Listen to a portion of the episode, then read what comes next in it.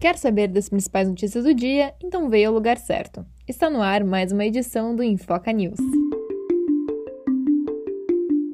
A desoneração da folha de pagamento deve durar mais dois anos. Com isso, cerca de 3 milhões de trabalhadores devem manter seus empregos.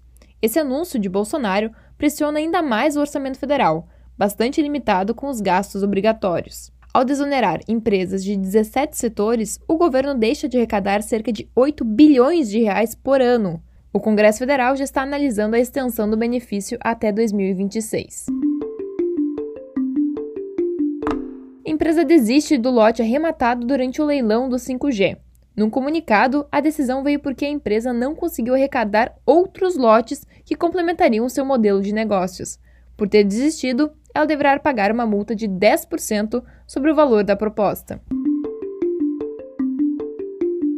Gilberto Gil é o mais novo imortal da Academia Brasileira de Letras. Com 21 votos, ele venceu a disputa contra o poeta Salgado Maranhão e o escritor Ricardo Daunte.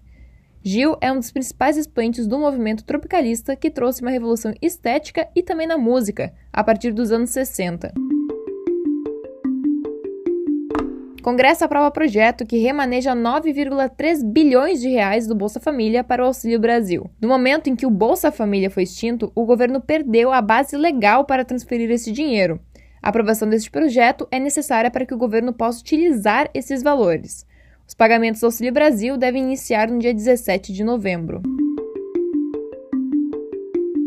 Fiocruz afirma que os dois casos suspeitos de vaca louca não possuem relação com o consumo da carne. A fundação acredita que esses sejam casos esporádicos da doença Creutzfeldt-Jakob.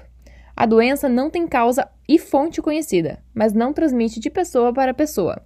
Um dos pacientes apresentou sintomas de demência e irregularidade na coordenação muscular. Você acabou de ouvir mais uma edição do Infoca News. Para continuar por dentro dos principais acontecimentos do dia, segue a gente no Instagram, arroba Infoca e também no Twitter, arroba Infoca News. Produção em Foca, reportagem e edição Ana Weber.